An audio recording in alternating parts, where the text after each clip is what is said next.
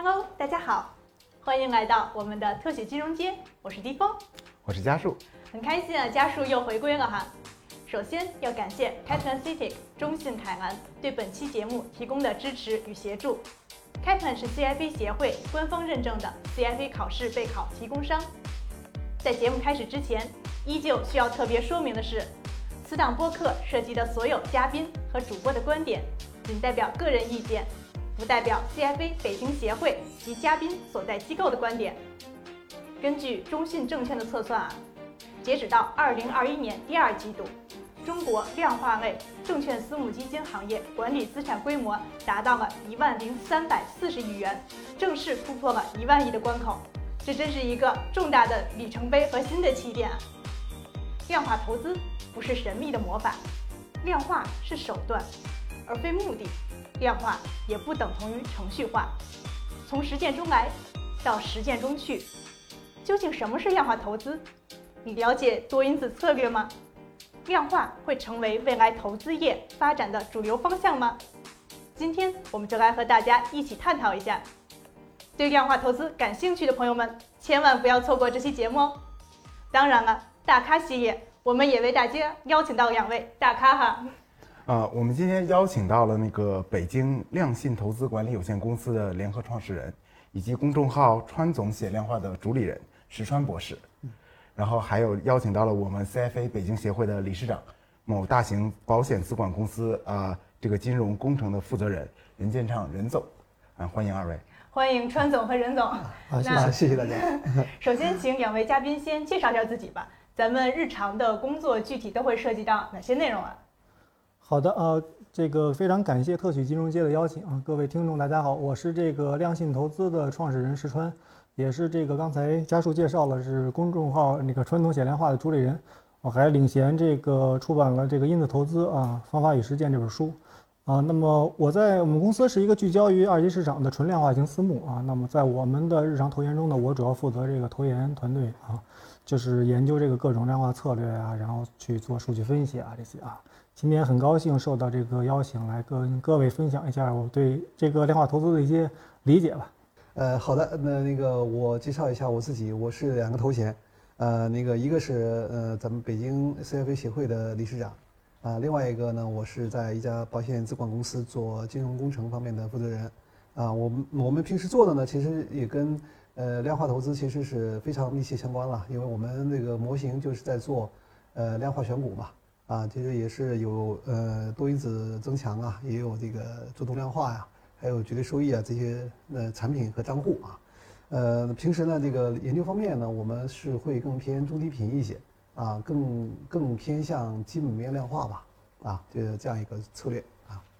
好的，那谢谢陈总，谢谢任总。那我先替各位观众问一个问题吧，可能我们的很多观众比较了解，像以沃伦巴菲特为代表的这种基本面的选股投资，那量化投资和我们常见的这个基本面投资，它有一个什么样的区别呢？那先有请川总。对，要想回答这个区别吧，就是先先定义一下量化投资吧。就是我个人的理解呢，量化投资啊，我想引用这个北京大学光华管理学院王汉生教授，他前不久在网上呢，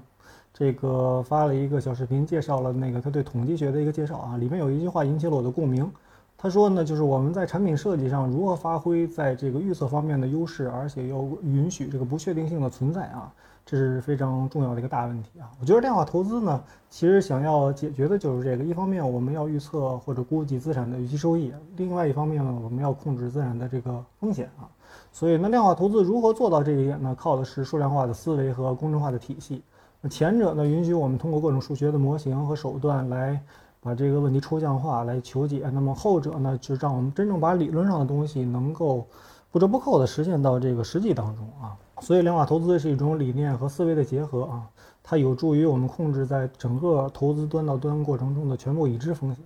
那么，在这个定义下呢，我觉得量化投资和基本面投资并不是这个对立的啊，不可能不像有些听众想象的那样。那么就是说，在比如说在我们的日常的这个做策略的时候，像任总刚才也提到的，他们的选股的这个过程中，我们肯定会用到基本面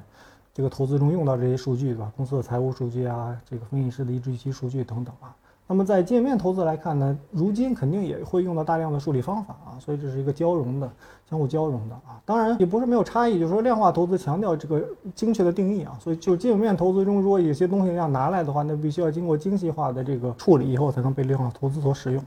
林总，您这边呃，嗯，对，我觉得那个石波是讲的嗯很好啊。呃，我呢的体会呢其实是这样，呃，我认为呢量化呢更是一种成熟的投资思想的一种落地化和确切化，啊，呃，因为量化，因为投资思想里边，呃，大家用的投资逻辑都一样，但是这个投资逻辑呢有些是模糊的，有些是可以精确定位的，对吧？那么另外一方面呢，我觉得就是通常来讲啊，量化的投资呢好像会涉及的面儿更宽。就是运用的这个这个可以用到很很宽的领域里边，呃，那么基本面呢，好像感觉是更深一些，在某一种领域它会做得非常深。另外呢，客量化呢，我是认为呢，就是更客观啊，因为是嗯数据嘛，追求这个实证。那么都基本面呢，它会更考验你的投资逻辑啊，呃以及你的投资信仰。这个呃没有人没有人约束你，但是问题是你自己要。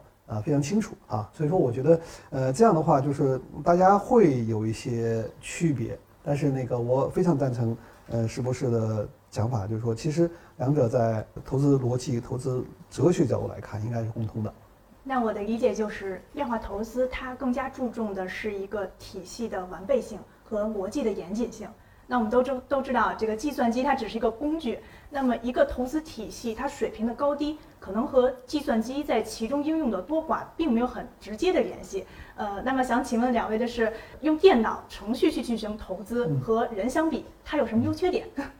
对人这个，因为这个人类文明也发展了这么多多年嘛，几千年嘛，那么人在投资中用到的知识要所这个远超过这个计算机所这个输入的数据量嘛，所以从这个数据的广度上来说，人是有这个很大的优势的啊。但是在给定这个同样数据的这个前提下，那么计算机无疑会比人计算的更准确、更高效啊，这是计算机它先天的优势。那么从另外一方面呢，就是我觉得人还是有各种。错误的偏差的嘛？那行为金融学研究大量的研究表明，人在做这个不确定性下做决策或者做判断的时候，会容易出现系统性的偏差。就是说，这不是说我们四个人都针对一个问题，这个发表一下看法，取个平均，这个偏差就会被消失，对吧？因为它是系统性的偏差，我们就是取了平均也没有办法消失啊。所以呢，就是说这个偏差带到投资里，会往往造成一些负面的一个结果啊。那么机器来说就不会犯这些错误了。我记着这个。就是这个著名的心理学家，前诺贝尔经济学奖卡尼曼嘛，他就说，我们应该在任何能够用算法代替人的地方就使用算法啊。虽然所有算法也不见得都都对，但是呢，你这么做至少就排除了人引入的噪声啊。对，说到噪声，这个卡尼曼最近那个出了一本书，就叫《噪声》嘛，中文版应该在国内也面世了。我觉得这肯定就是一个很火的一个话题啊。啊，那个我我也谈一下我对那个电脑程序。投资的这样一个认识，我呢其实是想强调另外一个方向吧。我觉得现在感觉上我们呃整个投资领域，大家在做一件事儿，数字化啊，现在实际上是非常流行的一个方式啊。那个当然数字化呢，其实首先要有人的投资逻辑和投资方向，然后才会涉及到呃数字化，对吧？但同时呢，呃呃很多时候呢，你有了人的这个投资思想之后呢。你要把它数字化落地之后呢，实际上很多时候效率是会提升的，啊，有一些东西呢实际上是会改善，啊，因此的话，我是认为呢，呃，就是电脑程序，呃，我还是觉得和人相比这个问题好像感觉很难回答啊，但是我我还是倾倾向于认为就是就是怎么样结合啊，结合在一起的时候，实际上是更大程度的发挥了人的能力和电脑能力啊，那么这个正是我们目前看到的就是投资界可能非常。火的一个方向啊，我就想强调这点。一般的情况是啊，当模型的复杂程度呃一样的时候，人们可能会偏好于风险收益特性更高的策略。那么当风险收益特性一样的时候，人们可能会偏好于模型复杂程度更低的策略。呃，那么模型是否越复杂越有效呢？对这个问题也是呃见仁见智吧。对我自己的看法是，可能从两个方面来来思考吧。第一个方面呢，就是说你用复杂的模型呢，因为我们用任何一个模型都是试试图从历史的数据中发现一些规律嘛。那么复杂模型相比于简单模型，可能能发生发现一些更深层次的，比如非线性的一些规律啊，这是肯定是存在的啊。但是另外一方面呢，你模型复杂度的提高呢，你可能更容易对这个样本内的这个噪声建模啊，也就是过拟合啊。有的时候你需要很多的特定的这个统计的分析手段，加上大量的数据处理的经验，才能有可能把你数据这个样本内模型复杂度的提升转化成样本外预测性的提升啊。所以这是一方面。那么第二方面呢，就是说我比较认可的一个观点是，你能获得的超额收益的高低和你所付出的为了这个超额收益所付出的成本是成正比的。那么从这个意义上说呢，你研究复杂的模型肯定要付出更多的成本。那么所以理应它比这个简单模型的预期收益会更高啊。但另外一方面，从竞争的角度来说呢，简单的模型可能更容易被大家所熟熟悉嘛，可能更多的人使用，造成它的拥挤，从而降低它未来的预期收益啊。啊，就是我我其实也是我我的两个体会吧。第一个体会，我认为，呃，就是嗯，好像是数学界有一个什么奥卡姆剃刀的原理，是吧？就是能不复杂的地方，嗯，尽量不要复杂，对吧？这个原则呢，我认为是非常重要的，呃，也是大家工作中间会有很大影响的。另外一个逻辑呢，我想说的是，是有效的复杂和简单堆砌的复杂是不一样的啊。就是如果说你把因子堆在一起，然后拼命往上去堆，呃，那你这个复杂不见得会产生相应的效果，啊？呃，其实另外一方面呢，我发现呢，就是说我们很多时候会开发模型的时候会发现，就是，呃，你你你有效的你这个堆砌的或者说这么去做的时候，很多时候会发现你根本就算不了。算力无法支持，是吧？因为那个这种乘方式的这种往上走的话，有时候会非常非常大。因此的话，呃，有时候你为了呃解决这个问题，你就必须要使你的思路进一步清晰了啊。然后有效的东西在哪里，保留啊；无效的东西砍掉啊。那么最后的话，才能够生成一个。有效的复杂的这样一个模型才能够做得下去啊！我觉得我我是这么认为，对，就我觉得这方面体会比较深。因此的话，我还是认为就是说这个模型肯定是大家就是从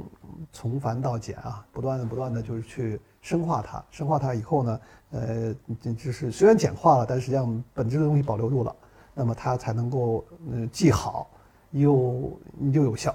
嗯，刚才二位都分享了一些这个模型开发上的经验啊，所以下面其实我想跟二位聊一聊，就是从这个量化策略的这个研发的流程上，其实会有一个特别重要的一步啊，它叫 back testing，叫回测。那在这个回测的过程，咱们研发具体是一个怎么样一个流程呢？嗯，先有请川总。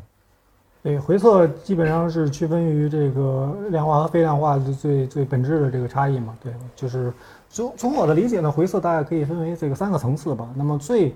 这个最普遍意义上的回测呢，就是说，就是我们常说的这个，你测一个交易策略嘛，或者一个想法是不是靠谱，是不是能够获得超额收益，对吧？就相当于你有一个想法，那么你需要在这方面呢，你需要先选择你的超参数，比如说你回测的时长，对吧？从这个零五年开始，还是从一零年开始？然后比如说是个选股策略的话，那你的这个股票池涵盖哪些股票啊？然后如果你用机器学习算法的话，算法本身也有些超参数。当这些确定以后，你就可以去根据这个呃测试集和训练集去这个调参了啊。你需要看参数平原是不是足够的平，然后你需要看样本内外的效果是不是一样啊这些。但这这这还是这个比较狭隘的这个回测的这理解。那么现在呢，就是无论是公募还是私募，其实做这个量化策略来说，肯定就很少有人依赖于这个单一的策略嘛。大家都是这个很丰富的收益源嘛，所谓的这个全周期。这个多品种、多收益源，这个全覆盖这些东西啊，所以就当你有大量收益源放在一块儿的时候，其实你有一个单策略，它自己回测下来好使的时候呢，也不一定就意味着你把它跟其他东西放在一块儿同样好使啊。所以你的回测肯定要涉及到这些东西都加在一块儿的话，能不能形成一个更好的合力啊，来提高你整个策略的这个风险收益特征啊？这是第二个这个层面的回测。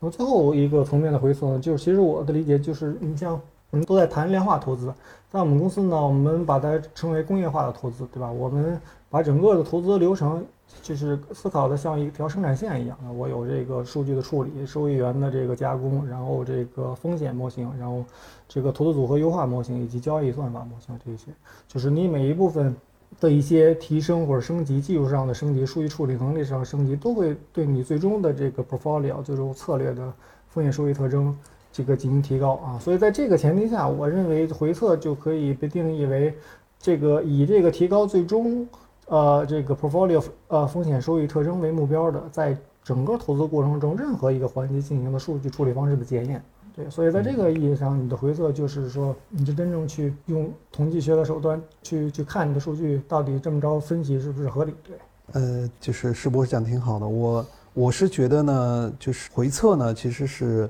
呃，我们有一个想法，这个想法，呃，到底能不能落地啊？到底能不能成立？嗯、那么量化里边呢，我们会有一个环节就是回测啊，就是如果说你这个想法成立的，那么我拿过去数据去运算去测试。它应该是可以获得好效果的啊。那呃，我我觉得这一块呢，实际上是也是其实也是和我们和基本面有时候会嗯相对来说区别的一个核心环节吧。就是，但是我自己还是想强调一点，就我自己觉得，就回测的时候最容易最大最大的一个问题是叫做前向前向偏差，对吧？就是因为我们测的这个数据毕竟是历史啊。呃，那么就像是巴菲特好像曾经说过一个说讲讲过一话哈、说你要是看着后视镜开车啊、那有多危险啊？呃，那么呃，大家一定就是意识到，就是说我们的策略，我们是为了嗯未来去获得收益，而不是在过去获得收益。虽然说过去获得收益可以给我们很好的参考，对，所以说我呢，呃，就认为呢，就是说回测，我一直是认为最困扰的那一个因素就是，你一方面要用历史的数据去检验，另外一方面你一定要去想办法保证这个策略是向前看的，是适应未来的，啊，就我觉得这个是我最想强调的两两个点。我们有两个身份，一个是样本内的统计者，一个是样本外的投资者。对，我们要处理这二者之间的矛盾。对，是是。对对。其实刚才两位都提到了，就是在回测过程中，其实会很有可能会引入很多偏差。嗯然后刚才任总有提到前世偏差，然后川总有提到过拟合，然后这些偏差，如果我们一般在这个策略的研发中，我们有什么方法可以避免它呢？对初级的这个偏差，比如包括像刚才提到的这个前视偏差，然后有一些这个幸存者偏差，对吧？嗯然后还有这个对交易成本的这个严重的估计的不足啊，这些啊，这些随着你的经验的积累呢，或者以及使用一些更合理的方法呢，还是逐渐能这个规避掉的啊。这是这是一个靠谱的基本的回测，就是必须要注重的一个基本点啊。但是现在的这个偏差呢，就是有一些高阶的偏差，就是这个就你很难就是从根儿上把它消灭啊。比如说这个就是就最最近几年学界和业界很火的这个这个 p hacking 这个概念，对吧？嗯它它就是说，它是从这个统计假设检验里面这个 p 值来的嘛。这个 p 值的定义就是说，在这个原假设为真的这个条件下，这个你观察到数据的这个条件概率啊，它越低呢，就是它放在这个投资里，就说明你发现的这个信号也好，策略也好，可能是越有效的。嗯，所以呢，我们当然就是追求这样的信号，这件事本身是没有什么问题的。但是有的时候，因为整个金融学嘛，包括这个 研究策略，它都是一个软科学嘛，嗯这就是你他妈的各种里里面的各种数数据的处处理手段，都是跟人们的个人选择很有关系的啊。嗯如果当我们仅仅是以追求极低的 p 值为目标来这个过度的数据操纵的话，其实就是一个 p hacking 啊。所以呢，这个但是随着数据量以及研究方法的这个爆破式增长，你很难避免啊。其实我现在看了一些论文，另外一个感受就叫就是叫模型层面也也也有 hacking 对吧？嗯你这个模型不好使，换一个模型，这个模型就就你的目标都是让样本内这个数据看着更显著啊，所以这是很难去规避的。这个，但是现在无论是学界和业界也意识到了这个问题啊，就通过很多方法，包括提高这个阈值啊，嗯包括这个这个叫重采样啊等等啊，就就来这个减弱、削弱这个这方面的影响。对，嗯啊，就是我我觉得这个，嗯、大家讲的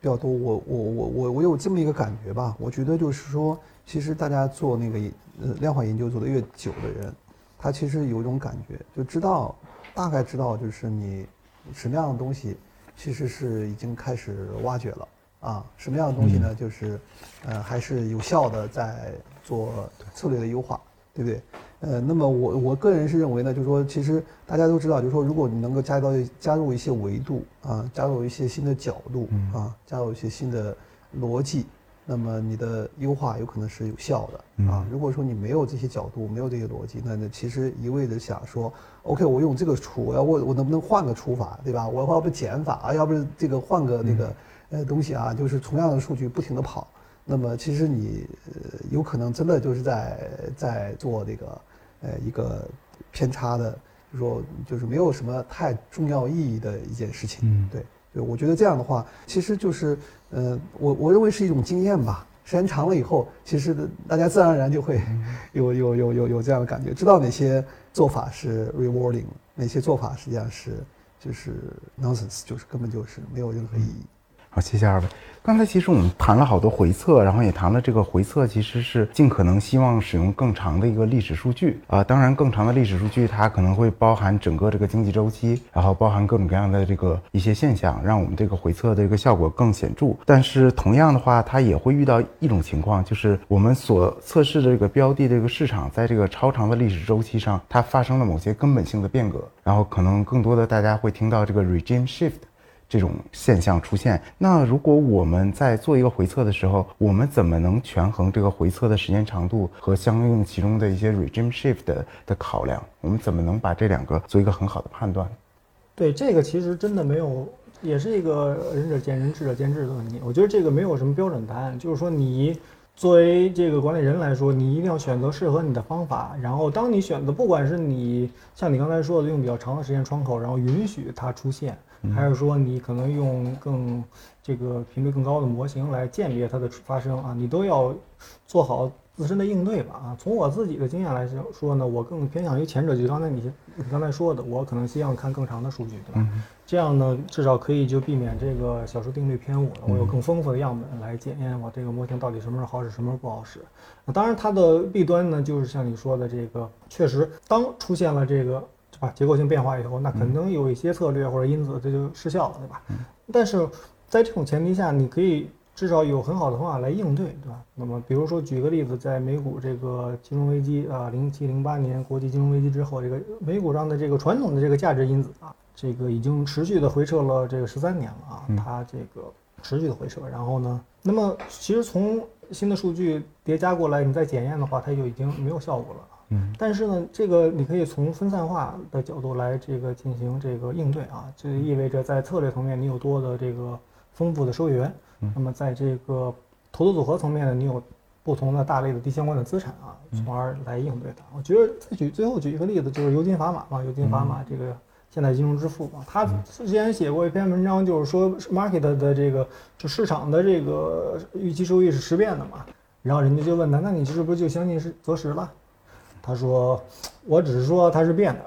但是我不认为有足够的信心可以让我准确的择时。对，所以啊，确实很难。对，但是你选择适合你的这个方法，然后有一个有效应对的一个手段就可以了。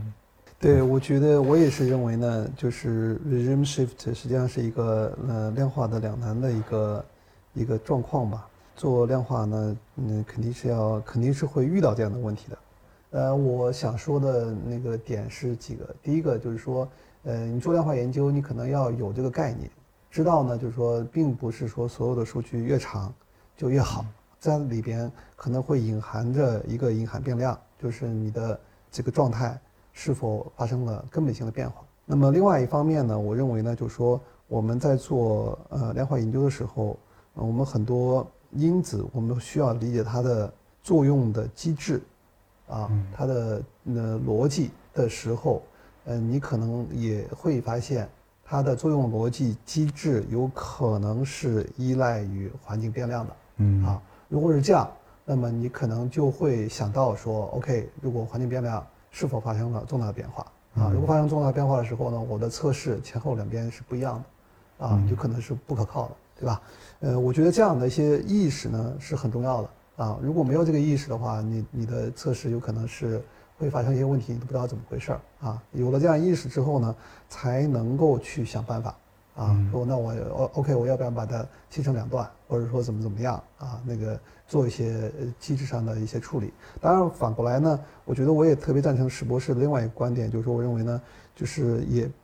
并不是所有的东西都会遇到 regime shift 啊，比如说你的这个。呃，这个有些东西牵涉到人性或者说怎么样，那那你就是千古不变嘛，对吧？那那你这个这个东西就可以，呃，不会遇到，对吧？就是说这个也是呃具体情况，呃具体来看，大概这么一个概念。好，谢谢二位啊。那再回到这个回测的这个收益上，其实经常我们看很多这个产品啊，它在它的这个产品的 pitch book 上，它有这个回测的曲线非常漂亮，啊回测的收益非常好，但是一到这个产品的实盘一看，它就错了。那这个回测都是同样一个策略，那回测的收益这么好，和实盘的这个收益之间的这个差距，一般是由什么样的原因导致的？然后，如果作为一个投资者，我怎么能分辨他宣传的这个回测收益很好，他的这个这些什么 sharp ratio、info ratio 都很高，我怎能看出它是不是真的会实盘会有效呢？有没有好的辨别方法？对，就是实盘相较于回测来说是一定会打折的嘛，对吧？这个城堡这个。CEO 他曾经说过嘛，就是一般这个我们的 rule of thumb 就说你能达到百分之五十就已经是非常好了吧，就已经非常好了，对。但是往往连百分之五十都达不到嘛。所以一方面呢，就是在你研究的时候，肯定是有一部分是过拟合的成分嘛。你再怎么小心也没有办法啊，因为这个你是真正就是用历史数据去估计嘛，它这个变量和收益之间的关系啊。所以呢，这造成这个样本内的效果一定会更好。那么这个另外一方面呢，就是这个。也也可能在你回测的时候，对于这个交易的这个成本估计不足啊，导致了你这个实盘的一看交易成本啊，换手率很高，交易成本很大，导致你这个这个理论和现实啊这个收益率之间的差异啊。那么另外一方面，假设你这个这部分做得很好，那么在样本外这个实盘以后呢，也有一些因素造成它这个收益率的下降吧。第一个呢，可能就是这个可能真的像你刚才说的一些结构性变化，嗯，那这里面可能是一些。规则的变化啊，这些规则的变化，交易所的规则的变化，或者市场规则的变化，可能导致你这个策略所依赖的假设已经不存在了啊。那这个时候，那可能就就已经没有办法用这个回测的这个结果来指导这个实盘了。第二个原因呢，就是说，因为这个学界有一篇非常著名的文章嘛，前几年一六年，就是就研究发表造成的这个因子也好，这个交易策略的发表对这件事儿造成的这个实盘这个下降啊，大概。也有大概百分之三十四十的这种下降嘛，就是说，更多的人知道了嘛，大家都不傻，就做做这个量化投资的都是很精明的一帮小伙伴儿，是吧？这个什么东西好东西出来，大家都开始用。那么，因为你任何一个策略它有效，都是用了市场某方面的非有效性嘛。那么你交易的人越多，这在这方面市场就越来越有效，它的预期收益就会降低啊。那么第三方面呢，就是还有一些资金嘛，资金都是这个逐利的嘛。当你一个策略在一段时间内表现非非常好的时候，就会有大量资金涌入，造成它未来就过过于的拥挤，也会导致导致它这个预期收益降低。对，对我我觉得就是回测和实盘之间的这个差距，那肯定是客观存在的。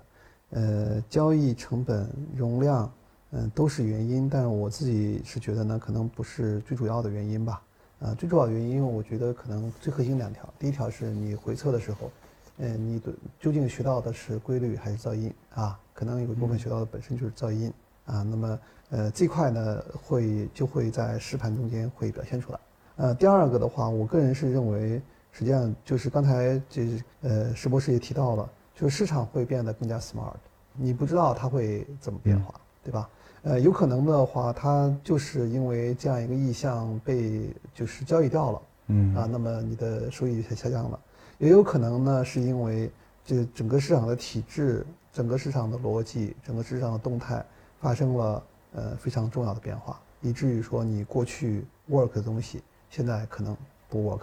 啊。那么呃这样的话，我认为都会造成呃这个这个下降。那么这个下降，我我自己觉得其实也不可怕。呃，核心是因为那个我们呃呃的研究呢，其实是一个也是一个跟时间赛跑的过程啊，就是说说我们其实是在不断的在在在在增加新的逻辑、新的因子、新的学习，呃，这样的话就是呃大家动态的去管理嘛，呃，就不要去把呃所有的东西放在一个一个篮子里啊，一定要说说我一定要在这个因子上一定要做到怎么怎么样啊，那我觉得就是做不到了。那有没有可能，一个量化投资经理，他给投资者看的投资回报当中，是他经过成百上千次回测当中挑选的那个表现最好的策略？换句话说，我怎么样去判断一个策略它真正的好坏呢？对，这很有可能。对，这个 对，这个应该是普比较普遍的一个存在的话，对。但但是呢，也确实，从从投资者的角度来说呢，你要想辨别一个策略的好坏呢，首先当然还是看线嘛，对吧？这个从你的这个。呃，累计收益曲线来说呢，你可以计算一些定量的这个指标啊，比如说夏普率啊，然后这个最大回撤啊、风险收益特征等等啊，你可以去评估这个策略到底是不是好坏啊。但是更重要的，像规避你说的这个问题呢，你还是要试图理解它背后的逻辑是什么啊，就这个策略为什么赚钱啊？是它依赖了一种什么样的假设啊？它在什么样的市场下可能赚钱？更重要的是，它在什么样的市场环境下可能会亏钱啊？对。除此之外呢，你还要去评估，就是这个管理人在今后有没有还能不能保持这个足够的这个禀赋，包括信息和技术优势，来持续赚这个逻辑的钱啊？假设这个逻辑是成立的话啊，还能不能持续的赚这个逻辑的钱？第三点呢，我觉得就是你要评估一个策略的话，还是希望看这个时间窗口要长一点，就是希望能看到这个比较长的一段时间内它的表现啊，不要看太短啊。比如说去年这个二零二零年是 CTA 的这个商品期货。的大年啊，基本上所有的这个交易逻辑在去年都是涨的啊，然后杠高杠杆的产品就是翻倍，甚至赚更多的钱都是都出现了啊。但显然，如果你拿那个作为这个预期，就是很不冷静的啊。再比如股票市场呢，其实过去三年听到的故事很多啊，这个但是呢，真正拿数据跑下来，其实赚钱的逻辑是大市值加上高估值这两点，所以呢。当你意识到这两点的时候，你就看过去三年多赚钱，其实三年已经比一年听上去长很多了。但是当你意识到这一点的时候，你就觉得三年可能也不是那么的长。如果说过去三年只是这两个风格这么显著的赚钱的话，那未来当风格一旦发生变化的时候，一旦发生切换的时候，你可能就会比较惨啊。嗯，这个问题我觉得也是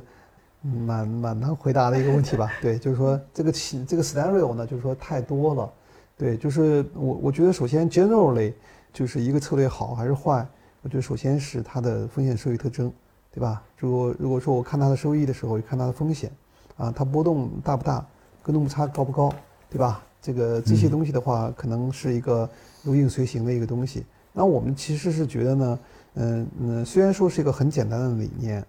但是如果你真的拿一个风险收益调整后的收益去对一个投资管理人进行评价的时候，其实这个指标还是蛮 work 的，还是蛮 work 的。对，那那你们可以考虑，比如说我们本就海选啊一些这个这个这个基金经理啊，看他的这个风险收益特征啊，然后的话你会发现，嗯，的确，呃，这个 IR 高的、夏普率高的，呃，还是偏好啊，还是会未来的预测会会好一点。对，那么呃，那么就是。呃，最后的一招，我自己认为就是说，一个策略好坏，最好不要听他讲，对吧？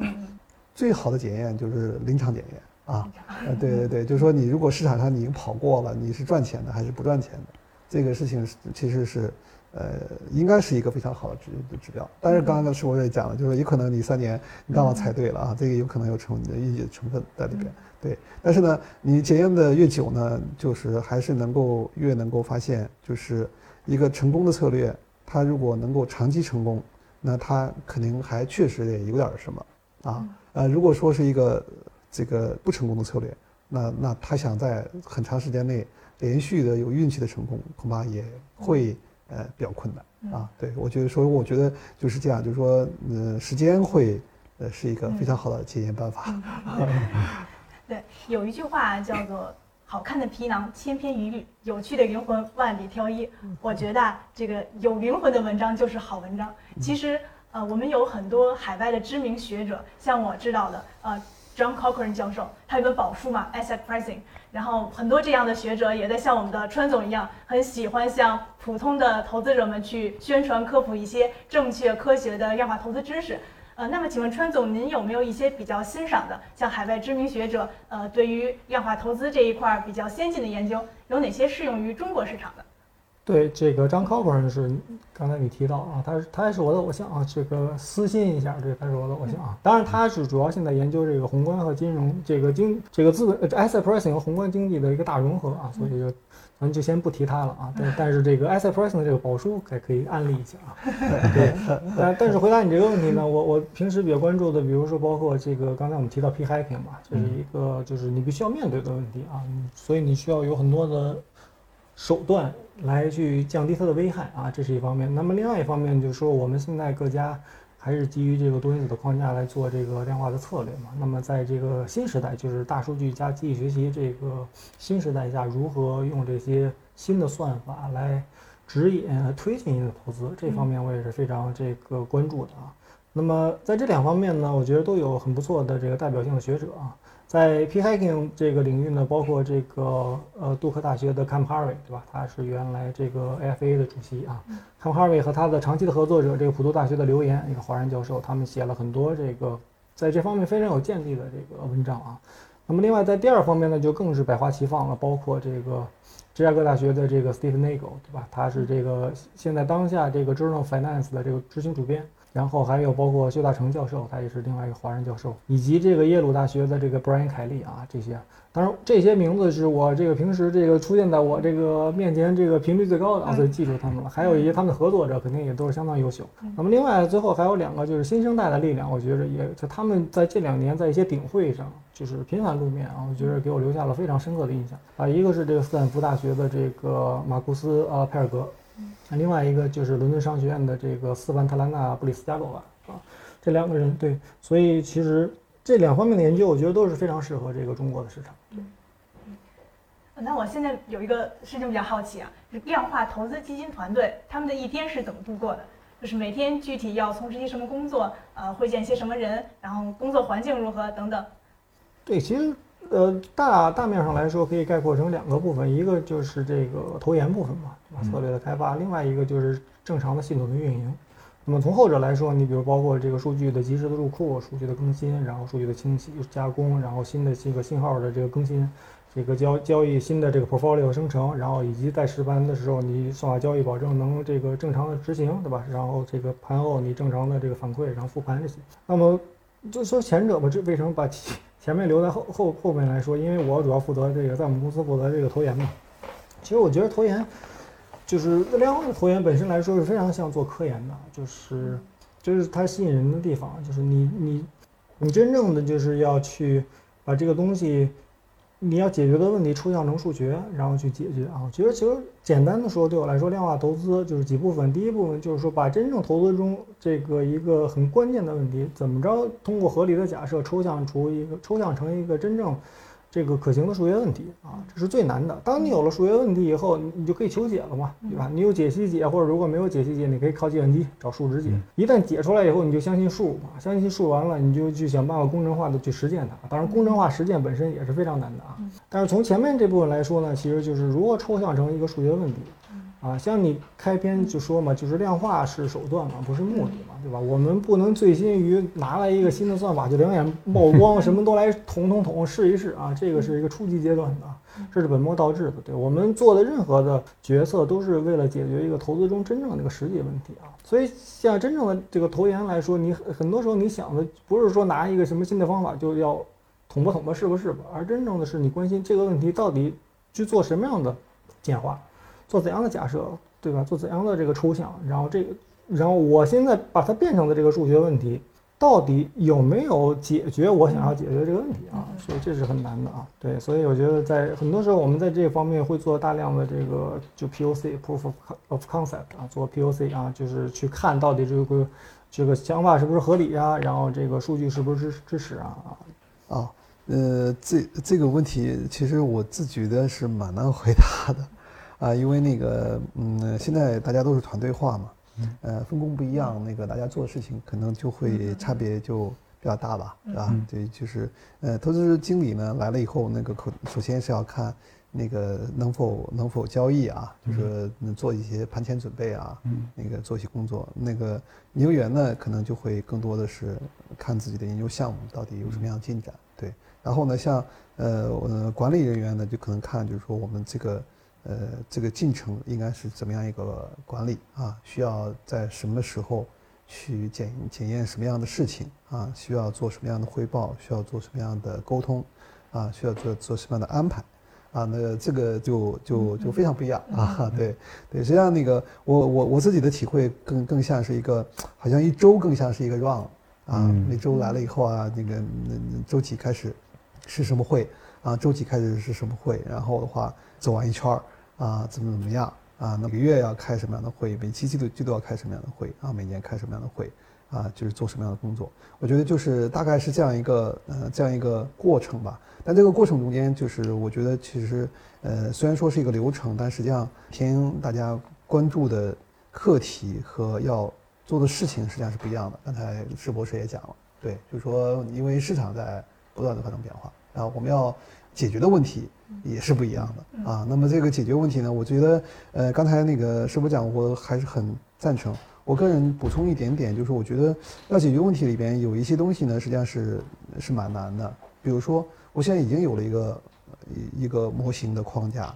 但是呢，新的问题呢来了以后呢，我要解决新的问题的时候呢，这个问题怎么样能够附加在我的现有的框架下？呃，如果说它的单独一个东西我没有用，对吧？它可能能解决一些问题，但是问题是，我的我的 portfolio 本身就是一个多因素的啊，多目标的以及那个优化过的这样一个东西，对吧？因为我我要把它叠上去，呃，否则的话没用。啊，嗯，对，所以说的话，就是说这个，我认为挑战性特别大啊。就是有时候你觉得这个事很简单，但是问题是你你你你你怎么样的那个东西跟我这个结合呢？对吧？否则的话我就没用啊，对吧？就是我觉我觉得这块的研究和呃策略呢，实际上需要做很多工作啊，需要做很多开发，需要做很多测试啊，才能够解决一些实际中间的问题。对我觉得就是不断挑战工程中间的一个一个一个一个工作吧啊，嗯。那我就接着那个任总刚才您分享的，就是这个非常困难的这个挑战，问一个问题，就是我们比如说这个投研团队，我们现在已经研发出来一个，就是认为从回测啊各方面都是比较好用的一个策略。嗯。那他把这个策略真正引入实盘的过程之前，我们还应该是要考虑哪些具体的因素呢？那先请川总分享一下。对，就是回测肯定是最重要的嘛。然后当你认为你的回测已经很严谨之后呢，你还是要意识到，就是说你用的历史数据只是一个未知总体的一个一个一个实例嘛。所以你就是说它可能有很多这个尾部的风险是这个没有显示出来的啊。所以你还是要用一些这个统计的手段来这个评估你这个策略本身的这个尾部风险，就是没有反映在这个历史这个数据当中的啊。那除此之外呢，就是真正就是交易成本的这个。评估了啊，你可能真的需要上一段时间，就是去评估，因为这个成成交易成本本身是很难在这个回测中精确的去去去度量的啊。你要考虑你这个策略本身这个换手率是不是非常高，然后这个交易的难度是不是很大，对吧？交易的时对交易的时间是不是太敏感这些啊？就是这些东西，就是当你都评估之后，你才有可能放心的上市吧。对，就是其实差不多吧。我觉得，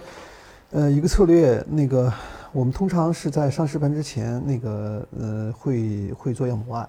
啊，呃就是你你那个把这个环境呢搭成是一个，嗯像是上实盘的环境一样啊，但是你投资经理就没有权限说你来做，那可能是由另外一个人来做模拟，啊，模拟一段时间以后，我们发现这个事情是 OK 的、靠谱的啊，然后的话大家才可以说 OK，我这个策略也好，还是因子也好，还是这样一个这个。这个成代码也好，就可以就是有这个 qualify 的这个资格啊，去上市盘。对，呃，那么上市盘的时候，我觉得还有一个问题就是说，呃，你这个策略到底是一个完全独立和完全呃跟别人不一样的策略呢，还是说你是跟别人策略类似，但是呢有一个不同的思路的策略，对不对？那么如果说你是个完全独立的策略，那可能是需要一个新的账户那个来跑，对吧？因为你的形态是完全不一样，对吧？那么如果说你是一个呃类似，但是呢实际上是起到补充作用和提升作用的策略的话，你可能就会需要进到一个呃实盘账户作为其中的一份子，或者说是它的结构上的一个零件，对吧？那么如果你要作为它的零件的话，那就需要测这个环境是不是能容纳你。对对对，就是说这样的话，就是说你这样这样一个一个一个过程之后呢，才能够说 OK，这个事情上实盘是靠谱的啊。呃，这些东西都论证好、清楚好之后的话，可能才会真正我们能够实盘上用起来啊。这样的话就是会，当然就是说最大的争议，我觉得最大的麻烦是那模案到底跟踪多久？对，太久了以后其实没用了。对吧？很多时候就信息就没有失失失去掉了。嗯，太太太短呢，啊又不够啊。就是呃那个呃，我们可能会结合这个这个数学原理的这样一个测试啊，呃时间段以及这个我们实盘中间的这个经验啊，去做一些判断啊。我觉得大概是这样啊。对，刚才任总有说这个上实盘之后跟踪的这个测试。那就是我们这些量化策略呢，等它上了实盘之后，它的这个有效性其实它是会根据市场的变化，它会发生变化的。那我们有什么样的方式可以去测试或者监测这些量化策略是否是持续有效？什么时候才应该把一些量化策略给替换下来？我们现在实践中有没有什么样的做法可以分享？对，就量化策略，通常来说都是有一个金融学的先验，然后再加上这个显著的实证数据，二者的双相结合，这给你比较大的信心嘛，然后你去上实盘。那么，所以当你发现可能随着实盘的进行，你有更多的数据以后呢，你要想判断它是不是还有效，你首先可以从这个先验的角度，对吧？就是我们去分析到底它所这个依赖的假设是不是发生了变化啊？如果没有发生变化，那么好，这个就这个这个 concern 就排除了啊。那么我们只是从这个数据上来监控。那么当然，因为之前我们也谈到了，可能越来越多的人用啊，或者怎么样的情况下，它可能就会变差了。所以呢，我觉得这个时候你就可以相信数据啊。我们就这个，我们有一句话叫“人人都是贝叶斯”嘛，我们人人都是贝叶斯主义者。我其实就是愿意当一个贝叶斯主义者，对吧？就是任何一个数新的数据到来，我们可以去用新的数据来更新我们对这个策略的认知嘛，对吧？我们就更新我们的这个先验。然后呢，如果我们去判断出它这个数据已经新的数据的到来显示这个策略可能已经不能再获得这个显著的超额收益的时候，我们就可以把它认为它已经没有效了，我们就可以从这个实盘里面撤下来。呃，就是呃，这个问题很有意思吧？我我觉得一个体会是这样的，我自己认为的话，一个策略，那个，你你看它能不能赚钱，我认为是也是一个特别重要的一个指标啊。呃，一个失效了的策略是不是能继续赚钱呢？大概率不会。嗯，对，因为资本市场实际上是很具有竞争性的啊，大家都是很聪明的啊，很难说你有一个错误的理念和错误的策略能够在市场上长期运行还能赚钱啊。呃，所以说的话，呃，如果说但是的话，如果说是一个 work 的策略，它是不是就一定不赚钱呢？啊，或者或者一定是一定是一定会那什么呢？不一定啊，就是有可能你这个因此是 OK 的啊，逻辑基本是成立的，对吧？但是短期内呢，它回撤了啊，那我未来会不会回来啊？那我觉得这个里边就是就是刚才石总讲了很多这个数学判断的这样一个逻辑啊，我觉得是很重要啊，就是我们用概率的模型去看它是否超过了它呃改变对它观点的一个底线啊。另外一方面呢，我认为呢，就是我们基本面的一些因子，很多时候我们会发看它的逻辑啊，就是未来到底还有没有它的逻辑成立的可能性啊？如果还有。那有可能说它还会，呃，未来还会去表现。那么你如果没有了，啊，那我们觉得这个这个这个逻辑彻底没有了，啊，那就可能就就很难了，啊，就很难恢复过来了。对我觉得就是这样一个，既是既是一个看数据，又是一个综合判断的一个过程吧。啊，嗯，刚才两位嘉宾其实都多次分享了很多因子。然后我们也难得就请到了两位这个多因子投资的这个专家大师啊，所以我觉得现在也是一个特别好的机会，可以给我们的这个听众多多科普分享一些关于这个因子方面的知识。我们经常有听说，就是因子的里面它会分成像阿尔法因子、风险因子，然后比如像这个时间序列的因子和这个这个截面的因子，这些因子之间它是是一个什么样的区别？然后常见的这个因子都有哪些呢？对因子，其实阿尔法因子和贝塔到底是阿尔法还是贝塔，对吧？还是到底叫什么？这个其实是一个非颇有争议的这个话题啊。其实它最早是从这个就是资本资产定价模型 CAPM 来的嘛，就是你去回归一下嘛。然后最最初认为跟市场的贝塔能解释你这个涨涨的高低的这个差异嘛，但是后来发现很多东西贝塔解释不了，然后呢那个截距项就是那个阿尔法，用希腊字母阿尔法，就这么一路传下来了啊。那其实这个到底有没有阿尔法，取决于你到底有多少个解释变量嘛。所以呢，我个人呢认为这个就是到底叫什么，并不是太重要的嘛。那么从拓自身的理解呢，就是这个因子本身，这个严谨的定义来说呢，因子都是代表了这个股票的这个。共性的运动嘛，那么它股票因为暴露在这些因子上了，那么它获得的收益呢，是因为这个暴露在这些系统性风险而获得的这种风险补偿啊。所以呢，从这个意义上说呢，我呃更愿意把因子分成这个被定价的和没有被定价的。就说这个因子我长期暴露在这上面，但是呢，如果我长期暴露在这上面，给我带来了正的预期的收益，那么它就是一个被定价的因子，反正就是一个没有被定价的因子啊。对，所以呢，比如说这个市场因子啊，就十年了还是三千多点儿，那就似乎光有波动没有收益啊。如果你买了一个市场，似乎就是光波动了啊，这就是就是它就没有被定价。对，那么另外一方面呢，你刚才提到了这个时序和截面嘛，其实这个也借这个机会，我觉得可以再再去这个区分一下，这个就精确的定义一下什么是因子啊，因为可能就是没有接触过因子的这个小伙伴呢，可能。如果去跟别人聊，可能就是 A 说的因子和 B 说的因子都不是一个一个东西啊。我觉得这个可以去做一个精细的这个介绍，就是就是我们常说的这个因子呢，就是和学术界常见的这种，就比如法马尔三因子啊这些还不是太一样啊。他们说的更多的是这个一个投资组合的一个角度啊。那我们说的呢，其实更多的相当于这个预测变量的角度，对吧？所以呢，当我们谈到因子的时候呢，说的就是能够预测就单一资产，或者说这个不同资产这个收益率差异的这些变量啊。那么，如果你的一个呃变量能够预测某个资产自己在时序上收益率的变化呢，就是一个时序的因子。比如说这动量，是吧？很火，时序的动量啊，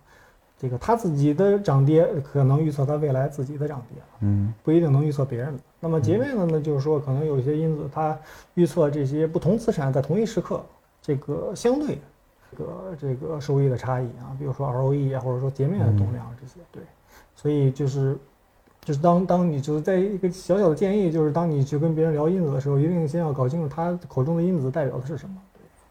对对，就是呃，我我觉得那个呃，我这边也是想呃，大概讲这么一个逻辑吧。我觉得阿尔法和风险因子。呃，大家很多时候会说呢，阿尔法因子就刚才直播是讲，就是阿尔法因子实际上是来预测未来收益的，这个我是很赞成啊。呃，当然还有一个说法是说呢，风险因子是为了这个解释风险波动。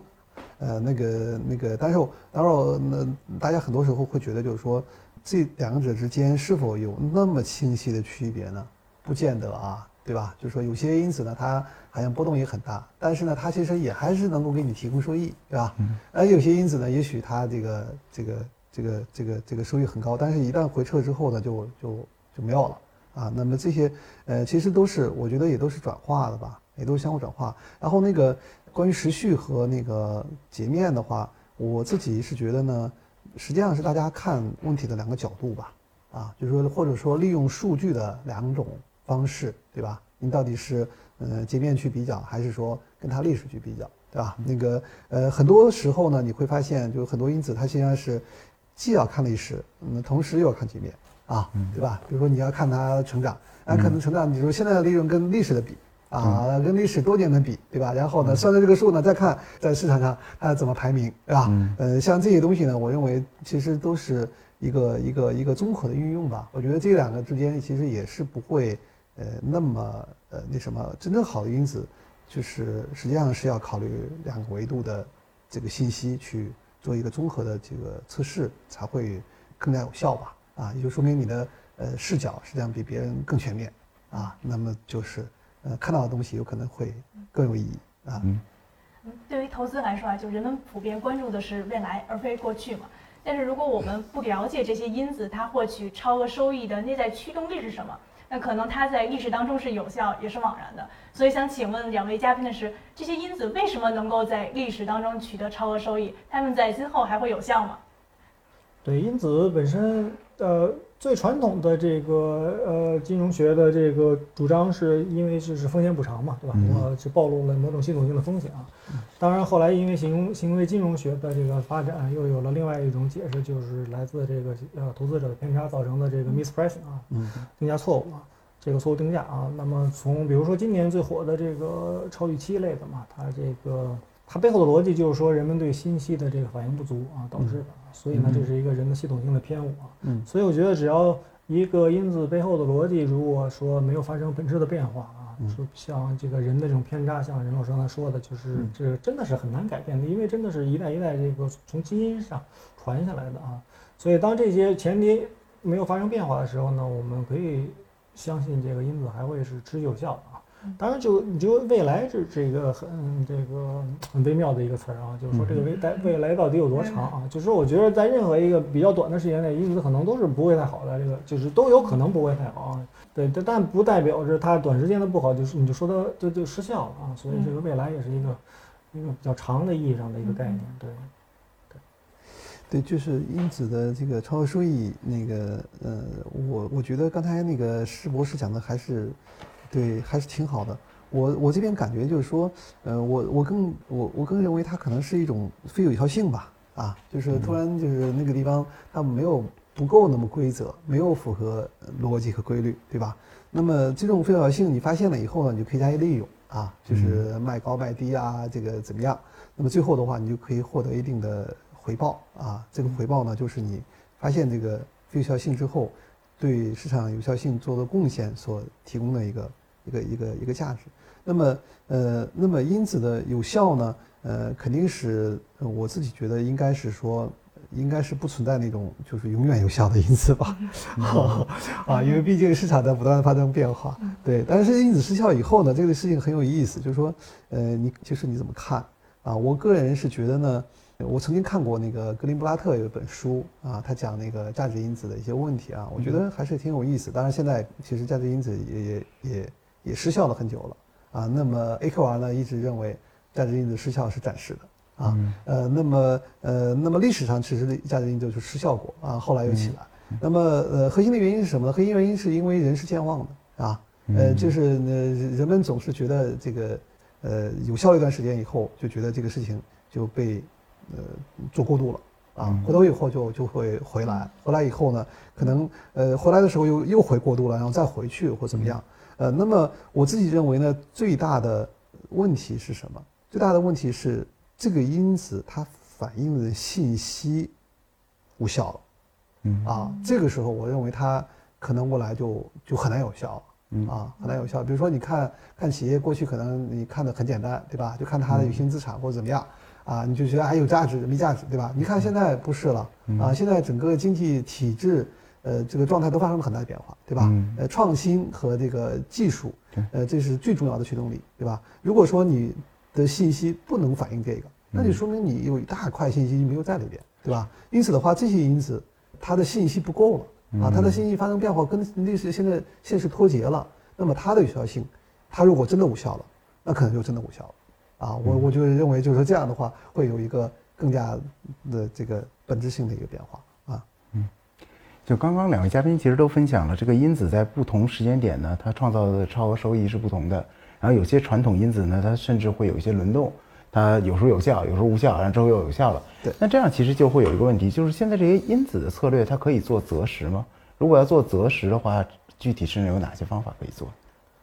对，我觉得这个。可以把法码对市场因子的这个观念我借鉴一下，然后然后表达一下对风格因子的这个看法。就是说，条件的预期收益肯定是发生变化的，但是你真正是不是具备足够的这个信息来在样本外持续的正确的择时，这是一件非常困难的事情啊。但是其实无论从业界还是学界，从海外还是国内，大家都在做这方面的努力和尝试啊。这是首先这个问题是一个非常值得研究的，就是我们不应该认为。你对下一期或者下未来一段时间因子收益率的估计就是一个历史的一个均值，这是一个非常这个朴素的一个估计啊。那么从这个常规的方法来说呢，你可以包括利用这个因子本身的一些风险收益特征，比如说因子的估值啊、动量啊，及包括它的波动率等等这些。那么或者另外一些呢，你可以呃利用这个宏观经济周期呀，或者是投资者的情绪周期来测试。所以呢。呃，这是这是一些方法。那么从海内外的研究来看呢，就是确实很难，尤其当你择时以后呢，往往叠加的伴随而来的就是更高的这个交易成本。那么当你扣除了成本以后呢，你确实很难去战胜这个就是等权配置啊，不去不去择时啊。那么我们自己呢，对这个因子择时也做了大量的研究啊，就是从目前的这个实证研究结果来看呢，就是按照宏观经济。周期来去择，呃，似乎有一些希望。对，就是，啊，其他几种方法呢，目前来看就是没有办法在这个考虑了成本以后获得显著的改善啊。但宏观经济是有一些希望啊。这也也许这个就是意味着，就是像任老师刚才说的，就是内在逻辑支撑这些因子到底是在什么样的环境下能赚钱，什么样的环境下不能赚钱嘛。但是确实还是我们自己还是比较审慎的一个态度啊，对这个择时间事，对。对这个我也觉得挺难的，其实真正做得好还是挺不容易的。嗯，对那个呃这个事儿呢，我觉得有几个呃我也很赞成啊，我自己觉得就是呃逻辑呢呃如果有逻辑的去分析，呃有一个很好的有一个很好的的特点是说呢，你能够比较早期的发现呃因子变化的一个轨迹和一个一个可能性啊，但是如果说那个如果说你嗯，不需要。比如说，你的因子本身是一个比较有趋势的，或比较有规则的，那其实你完全可以利用一些就是更加技术类的方法去去做一些判断啊。那么也有也也也可以是说呢，比如说你是用一些直接用用用一些数学方法，那么去去去计计算。那么这一块的话，我我自己是觉得就是说，它择时到底可可能还是不可能？我觉得一方面是你的方法到底对不对路啊。另外一方面是说呢，呃，我认为这个因子到底能不能走，对吧？嗯。比如说，如果这个因子像一些传统的因子，它是一波起来以后要走两三年的，对吧？像这样的因子的话，我觉得你你即使再笨，可能你就是过三个月，过了半年，你总总会明白过来，对吧？呃，这个事情的话，就是再再笨呢也会会走走得出来，对吧？但是如果说你这个因子本身就是每每每每两个月变一次啊，每一个月变一次脸。那你你而且规律还不不明显啊，那那这这种的话，呃，基本基本上是百百百方而难治啊，就是说所以说也也是呃也是很难搞。因此的话，就我认为就是说择时不择时呢，分成嗯因子自身它有没有择时的价值啊，和你到底有没有逻辑和方法能够切合这个问题去做一个呃更合理的判断啊，我觉得就就就是这两点的 体会吧。好，谢谢。那刚才其实我们聊了很多这个传统因子了，那我们可能再聊一聊稍微前沿一点的部分。然后我们这些年呢，其实看到这个另类数据现在是越来越多了，不管是舆情呢，比如卫星的这些啊定位图啊，包含一些传感器的数据等等等等，包含除了这个数据之外呢，其实这个算法也在发展。其实很多这个机器学习的算法现在各个领域都在被应用，比如像自然语言处理啊一些。复杂的一些机器学习的一个逻辑，那在这个这些另类数据和这个新的算法，对现在这个因子策略的研发有一个什么样的影响呢？请二位分享一下。对，另类策略、另类数据确实是一个很火的概念吧？因为现在随着这个传统的因子被这个众人所熟知嘛，大家都希望去找一些这个。新的这个收益源嘛，对吧？但是我比较同意的看法就是，真正就另类数据本身也不是这个量化投资的这个 silver bullet，对吧？没有圣杯，对吧？它它也仅仅是一个可能在现阶段没有被过度使用的一个数据啊，但是并不存在说你换了一个数据就会马上怎么样啊。那么从这个这个它对因子投资的影响来说，也是机会和挑战并存吧，对吧？所以另类数据包括你刚才提到的这个。像比如以股票市场为例，包括这个研报的情感、新闻的舆情啊，以及专利啊，包括电商数据，以及这个包括招聘招招聘数据等等啊。那么另外一呃一类呢，就是我们说叫准另类数据啊，它就是说数据本身可能已经长期存在了，但是数据的使用方法是这个比较新颖的，比如各种这个花式这个动量，各种领先滞后关系啊，公司间的关联这些东西啊。所以呢，从机遇来说呢，就是说它确实。和传统的数据相关性比较低啊，它可以丰富你的这个收益源啊，那么去给你增厚你的这个超额收益啊，这是这个它的好的一面啊。那么随着你这个数据处理能力以及这个算法的提升呢，当你如果能有效的把不同的收益源的聚合在一块儿的话，那肯定是有好处的。那么另外一方面呢，就是有一些另类数据还是存在巨大的这个挑战的，比如说它数据本身是不是这个无偏的啊？以及数据的这个数据量，相比于传统的数据是不是足够啊？就比如有的数据可能是很短，它相对于传统数据，或者有的数据只涉及这某一类股票啊，而不是所有全市场的股票都有啊。那么其他的呢，就是说我们是不是理解这个数据生成过程背后的逻辑？嗯。那么最后一点呢，就是说有有些可能叫就是叫另类数据，但是你可能回归一下一看，那它可能跟一些传统的因子的相关性就很高了啊，所以呢这就并不能像你想象的那样来提些提供一些增量的贡献啊。但总体来说呢，就是量化的这个优势就在于这些这个多数据的这种高速处理嘛，所以我觉得这样这个另类数据一定是一个未来的发展一个趋势。对，呃，对，就是我我也是觉得另类呃的确会有很大的优势啊。当然那个呃挑战呢其实是也是巨大的 啊。那个比如说我觉得像 NLP 啊，就是嗯有些领域大家会挖掘一些那个是文字方面的一些信息啊。但这个信息有时候它是不均匀的，啊，它有时候爆发性增长，啊，有时候会在某一个偏门领域里边爆发性增长，啊，那个你在处理的时候，你可能就就没注意或者怎么样，那你其实是，呃，纳入了一些噪音在在在里边，啊，那么这些东西呢，就是需要特别特别的小心，啊，就是同时呢，它因为它那个，呃，不是很不是很全面嘛。那么真正呃形成了全面和真正可以堪称大数据的这样一个级别的数据呢，可能又是很靠后，对吧？之前很多数据呢，你测的时候有可能又不一样，啊，那这样的一些东西呢，都会使你的呃测试会受到很严重的一些挑战吧？啊，我觉得呃这块呢，就是说可能需要特别特别小心，就跟我们一般处处理正常的这些这个界面数据啊，正常的这个财务数据啊，都会。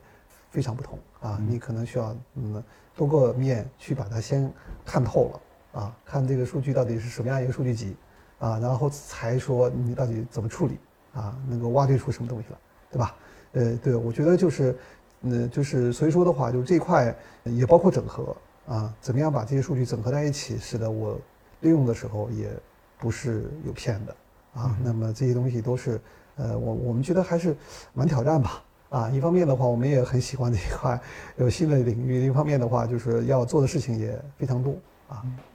那多因子策略它也会有一些做空的策略嘛？那么对于做空机制缺乏的 A 股市场来说，您觉得多因子策略它的局限性在哪？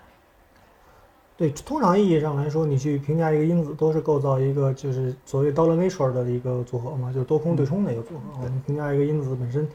它的整个因子的收益率来自于多头和空头的叠加啊，所以呢，当你现实中无法做空的时候呢，那显然你这 on paper 收益率肯定就就没有办法获得嘛。那么有一些因子，尤其是这个呃量价类的呢，可能就是它更多的收益是来自空头啊。那么在这种情况下呢，你就是 on paper 收益率获得不了。那么另外一个角度来说呢，可能也是因为 A 股长期缺乏这个做空机制，导致一些股票可能它的这个这个 mispricing 没有办法被消除在历史上，才才致使我们看到了回测当中这么高的收益率啊。所以这是问题的两面性。那么从实际意义来讲，我们一方面肯定还是希望多头本身可以战胜这个这个你的 benchmark 嘛，它可以提高这个收益。那么空头的角度呢，就是你要不光看两头，你还要看本身这个因子。如果做一个投资组合排序的话，你要看它是不是足够的单调啊。那么空头的角度来说呢，它虽然不能帮你去直接获得收益，但是它也可以从一定程度上反映出哪些股票可能就是没有那么好嘛。但是但是肯定会有影响，你一定要就是去根据这个 A 股的这个实际的这个特征啊，来这个有针对性的去研究。对，就是我我觉得那个研究的时候，大家基本上也都是用多空的逻辑来来看的。对，那个而且的话，就是从多空角度，有有可能是会更严谨的，能够去研究这样一个问题，它到底是存在还是不存在，对吧？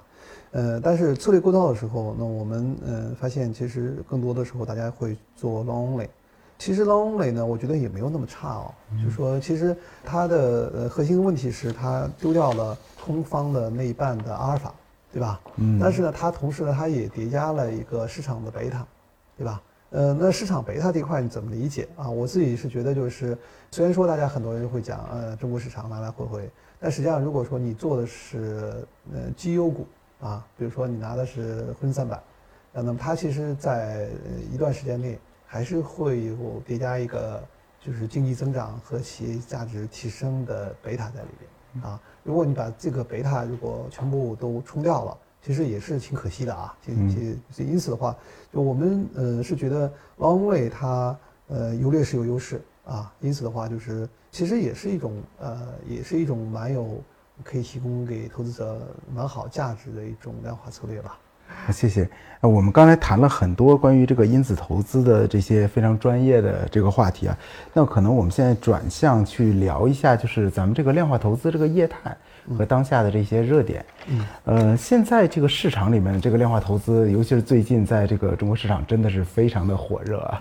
然后大家有没有觉得，就是在这市场上的所有的量化策略，它的这个相关性其实是很高的？因为如果你看美国的市场，它有一个非常有名的历史事件叫 Quant Meltdown。然后当时这个事件如果分析过来，大家觉得之所以会产生当时所有的量化策略在同一个三天之内同时下跌，主要的原因就是因为他们同质化非常高，然后发生了一些这个 ATM 的效应踩踏。那现在我们的这个量化的策略，特别是在中国市场，我们现在有看到这个同质化比较高的问题吗？然后因为量化大家在研发上的这个成本，特别是数据上的成本，其实还是蛮高的，所以很容易会。往同质化的这个方向去走，因为大家如果在成本受限或者研发时间受限的一个前提下，这个地方如果我们在做实操的话，如何解决这些问题？对，我觉得还没有同质化，或者说这个用同样的数据嘛？为什么大家对另类数据这么热衷嘛？就是因为想规避掉都用同样的数据嘛，所以肯定是存在一从某种程度上存在你说的这个现象，但是也没有那么的这个这个悲观嘛。对我觉得还是。各家有差异化的，而且像股票啊、期货呀，包括这个期权啊等衍生品市场还是很丰富的，提供了这个可以施这个量化投资可以施展的这个舞台嘛。那么从这个发展的角度来说呢，国内的量化投资大概经历了两个阶段嘛。第一个阶段是这个二零一零年前后嘛，从 BGI 回国的这个三驾马车嘛，就去了这个公募嘛，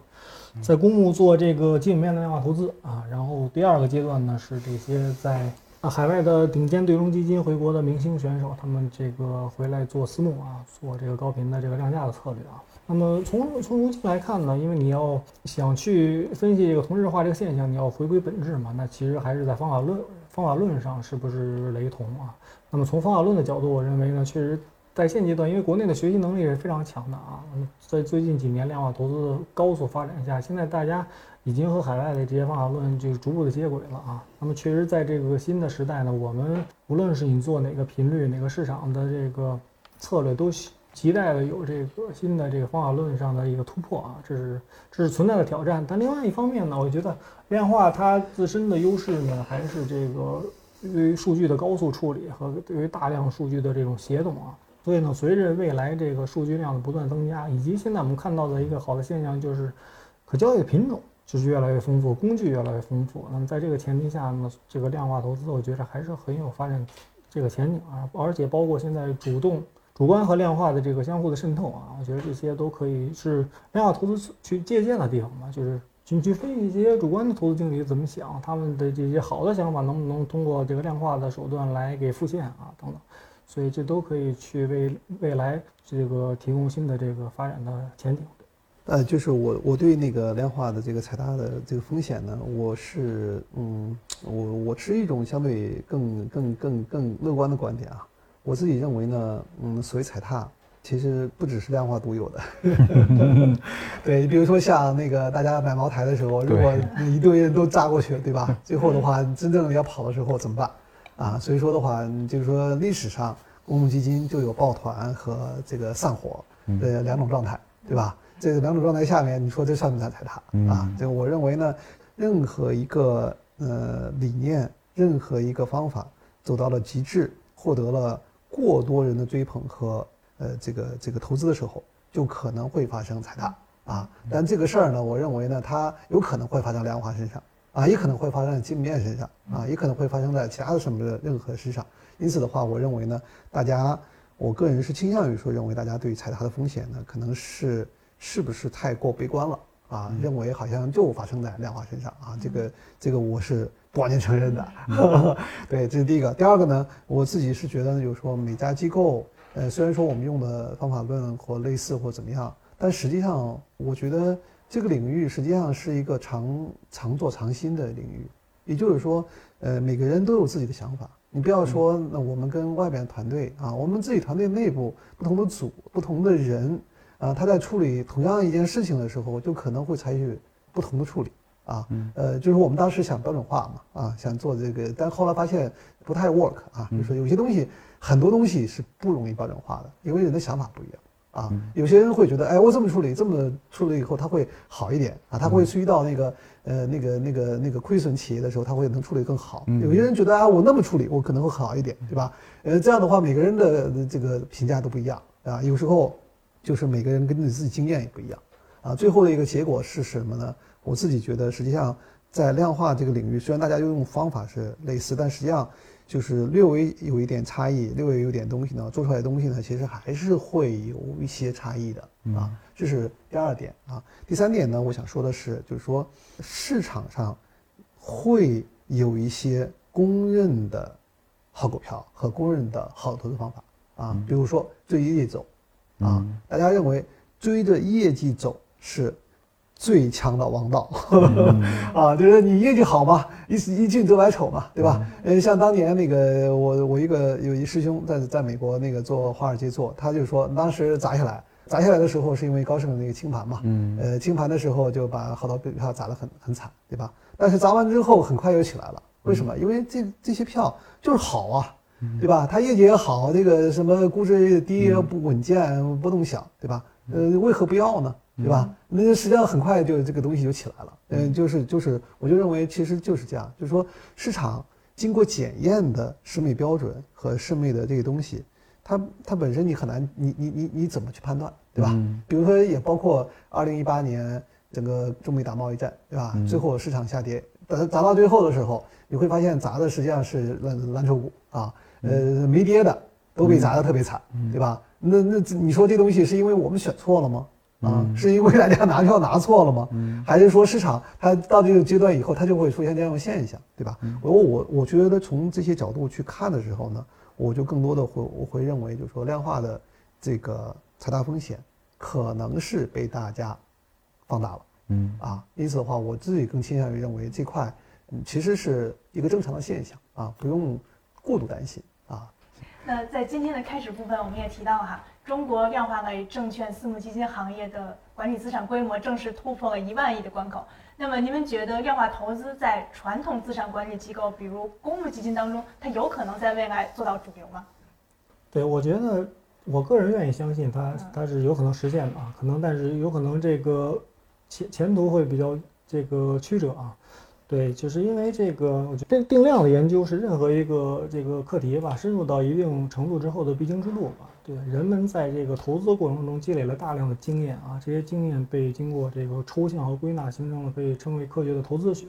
那么，擅长定量计算的这个量化投资的这个发展呢，只不过是这个投资学深入到了一定阶段走向成熟的必由之路啊。那么，如今在我看来，量化投资早已经发展成为了基于这个现代科学方法的。理论体系、研究方式和工程系统的总和，对，所以呢，这个经验一旦升级成了知识，就意味着它可以重复、可以被检验。那么在这方面呢，不知疲惫的机器可以就是高效的发挥知识的力量，对吧？以极极低的成本，迅速扩大规模，来不折不扣的进行投资活动啊。所以，其实我们可以看到，在这种投资领域的这个工业化大生产时代正在来临嘛。所以我自己的看法是，量化投资是是大势所趋啊。对，嗯。对，呃，我我很赞成那个石博士的观点啊。我我补充一个一些小小的一些理解啊，嗯，比如说就是我们讲，就是说量化未来成为主流，那么，呃，我我我我觉得就是说，其实你可以不用那么机械理解，或说我们量化的这个部门庞大庞大了啊，那个做量化的基金多了或者怎么样。但其实很多时候会发现，呃，经理链投经理如果他其实也开始做分组测试的时候。啊，他也开始拿这个一些基本逻辑去做回测的时候，你你怎么判断？啊，你认为它跟呃量化投资经理之间有什么样的本质区别？啊，那么当这样一个方法，当这样一个知识和这个统计手段和方法被市场更多的人、越来越多的人加以利用和广泛传播的时候，那我们怎么去看？呃，量化主流还是非主流？啊，因此的话，我认为就是说未来的话，就是说好的东西。好的方法，大家都会愿意去学习，愿意去采纳，愿意去吸收利用啊。对，所以我我自己认为呢，就未来呢，其实很多时候实际上是一个百花齐放呃的一个模式。就说即使是量化，也可能会有一些更偏基本面的量化，或者说更偏呃什么这个算法的量化，或者怎么样，对吧？就是所以说呢，但是现在我自己感觉到的是，我们碰到的呃很多人其实都在向量化方面去靠拢啊。我觉得我我觉得就是说这个这是我或者我们认为这这个算不算说哎量化逐渐逐渐在向主流靠拢啊？就我我就觉得呃可以可以用多种方式吧啊。嗯，那我们都知道，在投资的实践过程当中啊。不管是投资经理还是普通投资者来说，都有可能会产生一定的认知偏差，比如说，嗯，锚定效应、从众心理、过度自信等等这些。那么，你们觉得，呃，AI 人工智能有可能在未来击败人类，最终取代基金经理吗？送命题。这这个要要小心一点，对，对，送命题，对。但但就个就客观来说嘛，就是。就是一定要就是辩证的看这个问题嘛，就是就结合你一开始说的嘛，确实最近就是量化投资很很火嘛，其实相当于这几年来，你想这个从这个呃一一万亿嘛，然后四年前只有一千亿嘛，这个量化私募的这个规模，那么确实可以看到这四年，其实在四年前至少是不敢想象。从这海外经验来看呢，有一个统计是零四年他做了一个海外对冲基金的这个前十名的一个排行榜。但那那里面大概有九点五个这个主主观啊，零点五个量化，那个那个零点五来自于桥水，对吧？桥水是一半一半。那么二零二零年这个榜单里面就已经占到半壁江山了，量化，而且几乎都是前五名啊，你就可以看到，无论是国内还是海外，就是量化确实这个赛道发展的可能更快一些啊。但是但是确实主观和量化都在发展啊，这个还是一个相互学习啊，相互这个这个共同促进的这么一个阶段啊，不敢说谁去取代谁。那么，但是从另外一个角度去去探讨这个问题，就是从机器本身在投资领域的这个局限性吧，我觉得还可以从三方面来考虑。啊，第一个呢，就是人们为什么就是这么这个热情这么高，就是因为前几年前这个 AlphaGo 嘛，下围棋啊，这个确实是战胜了，相继战胜了这个李世石和柯洁嘛，就是就是被人类这个认为不太可能的这个围棋领域这个败下阵来嘛，就是。所以当时就都都在说，那么投资领域它是不是能够代替人嘛？那么，但是其实，在下围棋和投资这两件事本身还有一些比比较显著的差异嘛。就是以下围棋来说嘛，它有三个方面的这个，第一呢，就是它的信息边界是明确的啊。嗯。虽然说它的棋盘这个十九乘十九人是算不过来的，但对于机器来说，它至少。你下到这个棋盘外是无效的，这件事是非常明确的啊。第二个呢，是它这个博弈的过程中，整个双方的信息是透明的，对吧？你白子下哪，黑子下哪，我都知道，没有别的干扰因素，对吧？第三个呢，就是他有明确的这个胜负的判断的标准，这才有他后来的第二代，他自己跟自己下去学习啊，他总有每一盘的输赢明确的，这个白子赢了还是黑子赢了。那你去对标投资，首先第一就是这个信息到底哪些信息？是有助于预测这个资产到底是涨还是跌的，这是不明确的啊。机器的输入也仅仅是真实有效信息的一个子集啊，它只有一个交集。机器的输入里大部分有噪音啊。第二个呢，就是说信息本身也不是完全透明的，有很多内幕的信息，这个算法是也是不知道的嘛，机器也是不知道。第三个，它本身是没有一个明确的这个评价的一个基准的。我们说我们去训练这个机器，我们是希望提升机器的投资能力。那你怎么去定量的说这个投资的能力，对吧？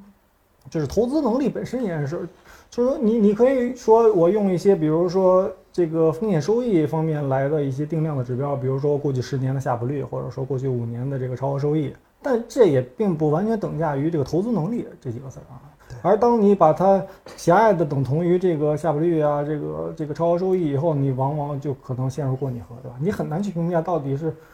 一个选出中国平安的机器人好，还是一个选出贵州茅台的机器人好？你 很难说这个谁的投资能力更高啊。这是第一方面。第二方面呢，就是说在机器，就包括这个深度学习为代表的这个 AI 嘛，他们现在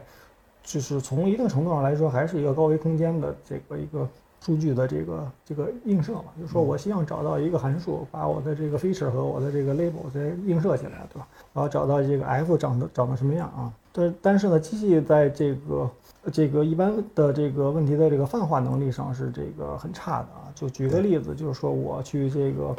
让机器去识别这个扔飞盘的这个照片啊，它可能看了一万幅，它就知道飞盘是长啥样了。它再看，它就知道这个扔飞盘了。但是你让人可能看三幅画就知道扔飞盘了，对吧？但是更关键的是，人看完扔飞盘就会回答说这个飞盘要几个人玩。对吧？这个飞盘砸到脑袋上是不是疼不疼，对吧？会不会要不要去医院啊？这个人这个这个扔飞盘大概能扔多远？这些问题人可能一看大概就就马上就能猜个八九不离十了，但是机器不知道啊，它只知道这是在扔飞盘啊，所以就是它的泛化能力是很有很有限的。那么最后一点呢，就是说这些机器学习的算法还是很大程度上依赖于大量的数据，嗯，就它在小样本的这个。这个高层次的归纳和这个这个泛化的能力上是远远不及人类的。比如说牛顿坐在苹果树下，因为一个苹果砸到头就能归纳出这个万有引力定律，对吧？这个爱因斯坦在零观测、零数据的这个前提下预测有引力波的存在，对吧？这个这个是机器所比拟不了的啊。所以说，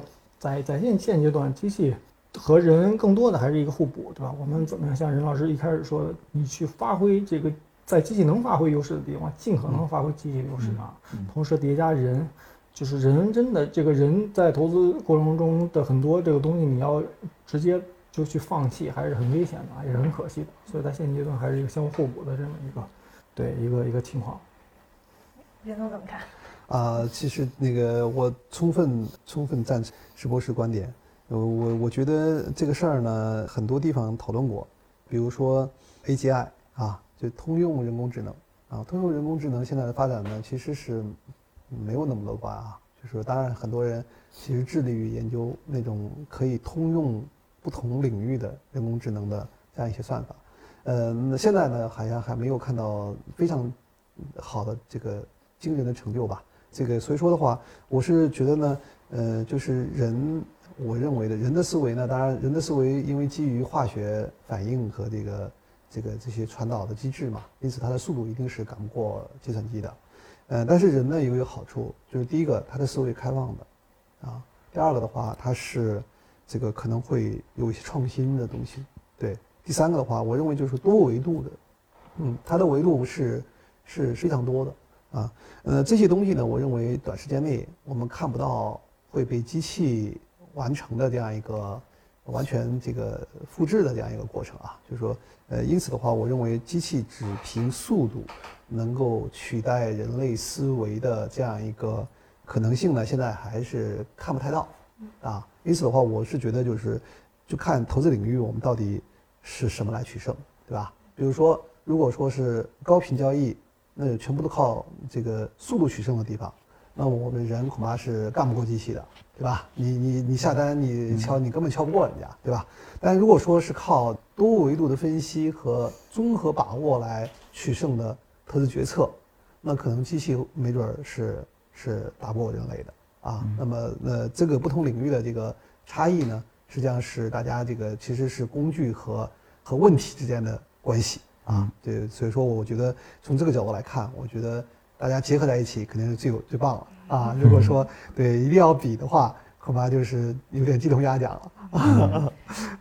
嗯，那一个 quant 的意义啊，我觉得它可能会体现在帮助人们更好的去理解金融市场，从而让整个金融市场运转的更加有效，造福更多的人。那么你们觉得量化投资行业它的人才缺口在哪里？最后给我们大家一些职业发展建议吧。对，我觉得这个。这个缺口，我觉得我感受到的是内卷啊，就是这个它不是缺口，对，就是从这个量化投资自身，它所要求的这个素质来说呢，确实是这个数学，然后计算机算法以及这个金融三大块儿吧。那么当然，通才是可遇不可求的啊。那么如果你有这个一些专才，对吧？就是每一个领域的一个比较不错的一个选手，能有机的结合成一个整体，对吧？那也是很不错的啊。像我们公司的这个创始合伙人，基本上就是每个领域的这个专才吧。然后呢，这个捏在一块儿，然后产生了很不错的化学反应。对，我相信那句话嘛，这这个就是什么，就是一个人可以走得这个很快嘛，但是一群人可以走得很远啊。那么从这个职业发展的角度呢，我觉得这个首先量化投资还是一个这个朝阳的一个行业，在我看啊，而且它是确实是非常充满了很多智力挑战的。我觉得这是一个非常吸引我的地方。就像任老师多次提到的，就你你必须要不断的去学习啊，否则就会被淘汰啊。不断的去学习啊，所以如果是这个喜欢工作中时时刻刻充满这个挑战的这个小伙伴呢，我觉得这个可能是适合你的这个行业啊。那另外一方面呢，这个行业也有很大的不确定性啊。这个不确定性体现在呢，就是说你有的时候你可能每一步都做对了，但是呢，你也不一定能获得你这个所期望的这个这个回报啊。对，所以呢，这有很大的不确定性啊。因此呢，从职业规划的角度来说呢，想要在这个行业深耕的小伙伴呢，就建议呢，第一是看有没有他所要求的这些这个能力啊，第二个就是还要看这个行业本身的风险收益特征和你自己职业规划的这个风险偏好是不是相匹配。对，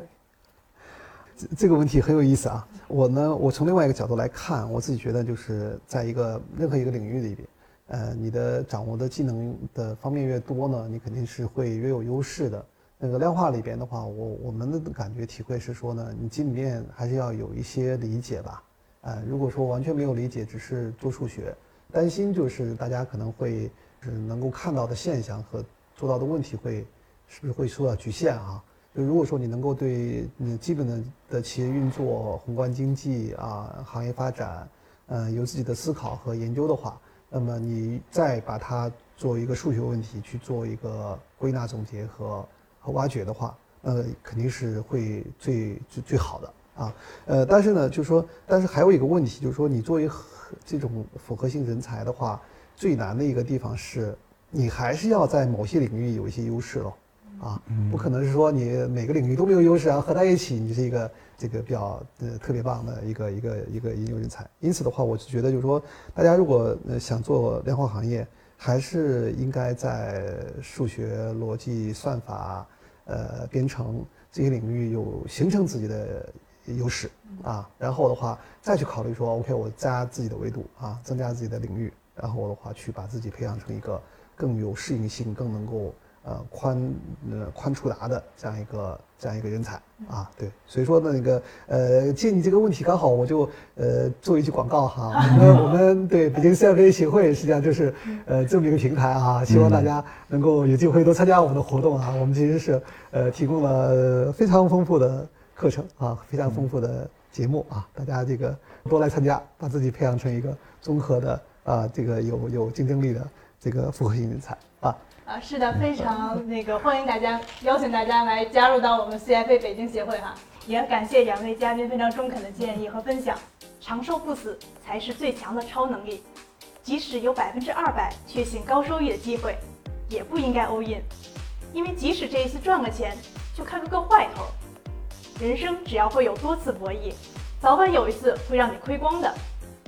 人性的弱点是业余人士最大的软肋。而作为我们普通投资者来说，也许最好的投资策略就是研究长期趋势，把眼光放长远。黑格尔说过：“只有永远躺在泥坑里的人，才不会再次掉进坑里。”《时间的秩序》这本书中也提到过，时间会证明我们的无知。所以啊，不要因为掉过坑就过度悲观，也不要因为赚过钱就过度乐观。What does not kill me makes me stronger。一切过往。皆为序章，在我们学会大赚小亏之前，请先学会小赚不亏。量化投资这一行啊，也许就像刚才两位嘉宾所分享的那样，它吸引人的一点就在于它能够不断促使人们去学习新的知识。可是当我们学的越多，却又发现自己知之甚少。最后，祝愿还在量化投资这条道路上前行的矿子，都能够静待花开终有时。守得云开见月明。好吧，大家对量化投资这个话题还有什么想说的？欢迎在评论区留言和我们交流，或者大家还有什么好的选题，也可以在评论区提出来。如果你们喜欢这期节目，还请多多点赞、打 call、收藏、转发，支持我们哦。如果大家还想收听我们的往期节目，可以在各大音频播客平台搜索“特许金融街”。或者北京金融分析师协会订阅和关注，那真是对我们最大的鼓励了。再次感谢 Capital City 中信凯兰对本期节目提供的支持与协助。大家如果对 CIV 考试专业备考资讯感兴趣，可以关注中信凯兰。最后再次感谢川总和任总的到来，我们下期见，拜拜，拜拜，拜拜。拜。